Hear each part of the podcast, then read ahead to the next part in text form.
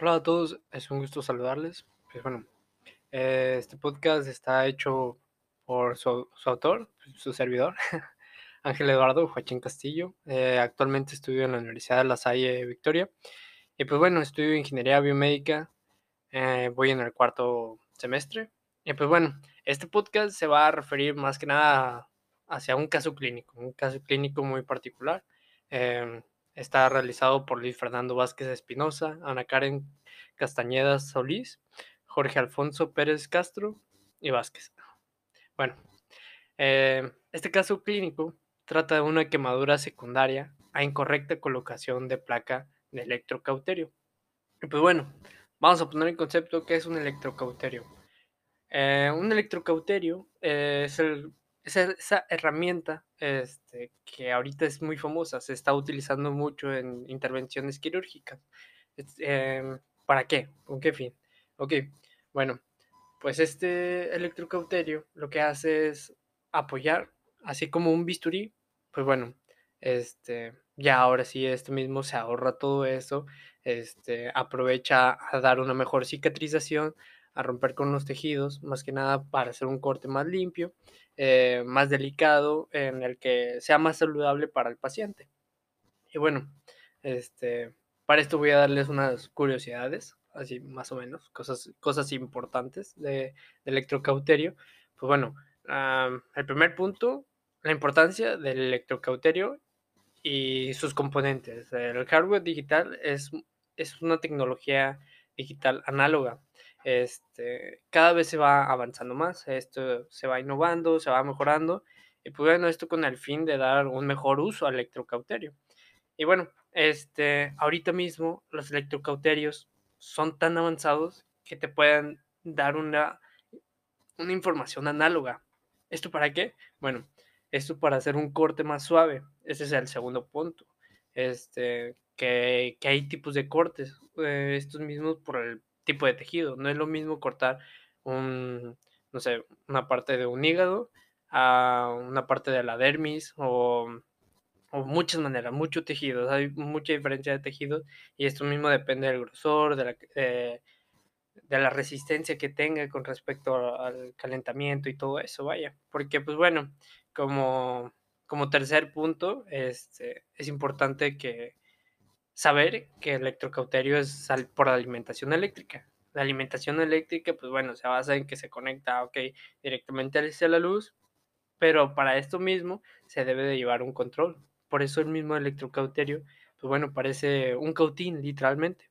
Es una plumita muy pequeña, pero para, para conectarse directamente hacia la luz, pasa por una caja, una, tar una tarjeta madre donde viene todo, este, pues bueno, con sus componentes, eh, ya, ya asimismo, este, pues dando un control de energía, porque es muy delicado la, la, energía directamente hacia el cuerpo. Y pues bueno, como cuarto punto está el mon, monitorizar al paciente, perdón. Este, esto mismo porque es importante saber si la anestesia está funcionando correctamente, este, si, si algunos puntos de, del electrocauterio están distorsionando de este monitor, o sea, que, que, no esté recibiendo los mismos parámetros y todo eso. Y bueno, como quinto punto, evitar un paciente eh, o médico a sí mismo este, las quemaduras. Esto es muy importante. Yo creo que es lo que más se debe de prevenir en este caso, porque el electrocauterio es muy delicado. Eh, son quemaduras que literalmente te corta el tejido, en este caso pues, órganos, este, eh, donde se está viendo, eh, pues bueno, son quemaduras muy fuertes, son del grado, pues bueno, más profundo. Este, y bueno, en este caso, en este caso en particular, pues bueno, se trata de, de un paciente masculino programado para, para apendic, apendicectomía abierta, en donde, donde se sufrió una quemadura de segundo grado. Eh, esta misma, pues estaban haciendo su apendicectomía y esta misma placa, la placa de electrocauterio para, para cuidar esto mismo, que, que, no se queme, pues bueno, este, lo que pasó es de que lo quemó, o sea, este, literalmente le, le hizo una, una quemadura muy profunda de segundo grado, aproximadamente pues 10 a 5 centímetros del hueco popitlio derecho. Y pues bueno, eh, ¿por, qué, ¿por, qué, toco esto, estos temas primero eh, antes de, de decir acerca del electrocauterio? Este, el electrocauterio es súper delicado, es estar jugando con, bueno, no jugar, pero parece estar moviendo con electricidad eh, suficiente para matar tejido de tu, de tu, propio cuerpo. Entonces puedes quemarte hasta un dedo y, pues bueno, cortártelo.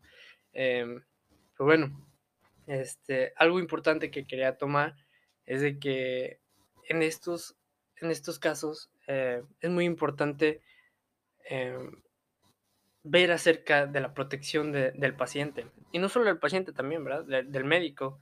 Sin embargo, eh, yo creo que se, se, han visto muchos casos de estos, pero pues bueno, no se han denunciado. Eh, vaya mismo por lo que...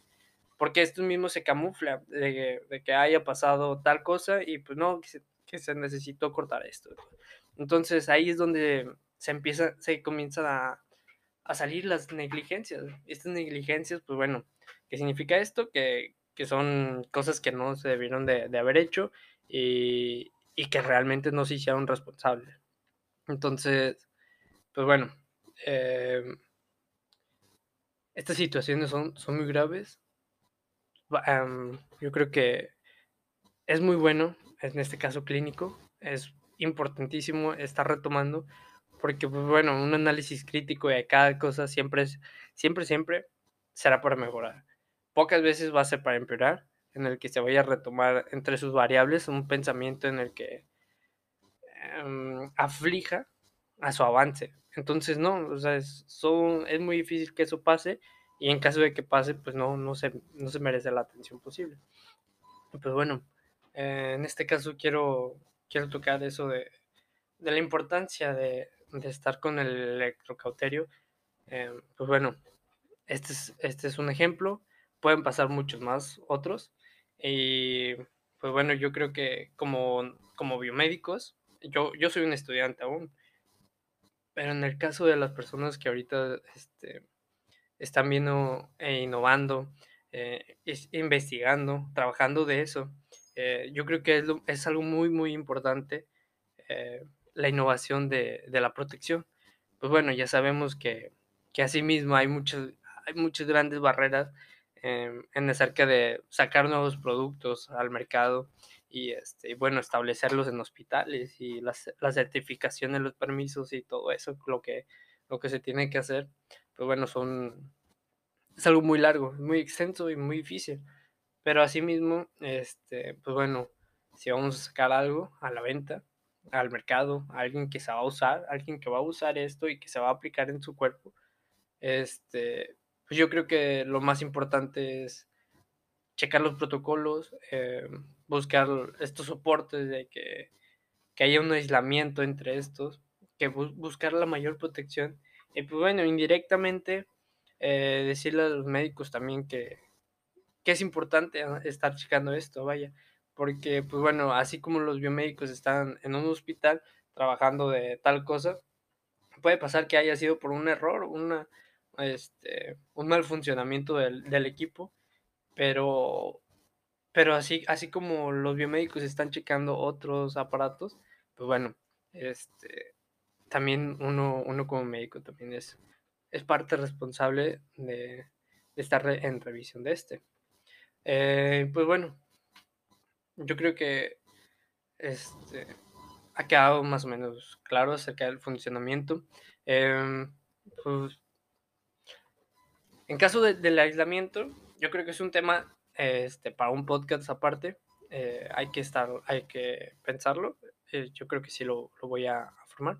Pero bueno, este, el, en, este, en este caso particular quería hablar de este caso clínico donde es muy, es muy importante estar, estar checando, o sea, innovar de la mejor manera. Eh, si, si, se están presentando muchos casos clínicos de estos, o sea, casos en general, de que los equipos no estén dando la máxima seguridad, es un punto muy grande para, para tu tesis, tú como estudiante, para tu investigación, eh, para, para tu movimiento como profesional, si te quieres ya mover, o sea, es, es algo, un proyecto importante el aislamiento en estos, en, pues bueno, mejorar la, el aislamiento de este mismo, o sea, cuidar, como en este caso una placa, o sea, pues bueno, este, son casos muy particulares, eh, yo creo que no, no, son, no son únicos, eh, creo que pasan muchas veces y pues bueno,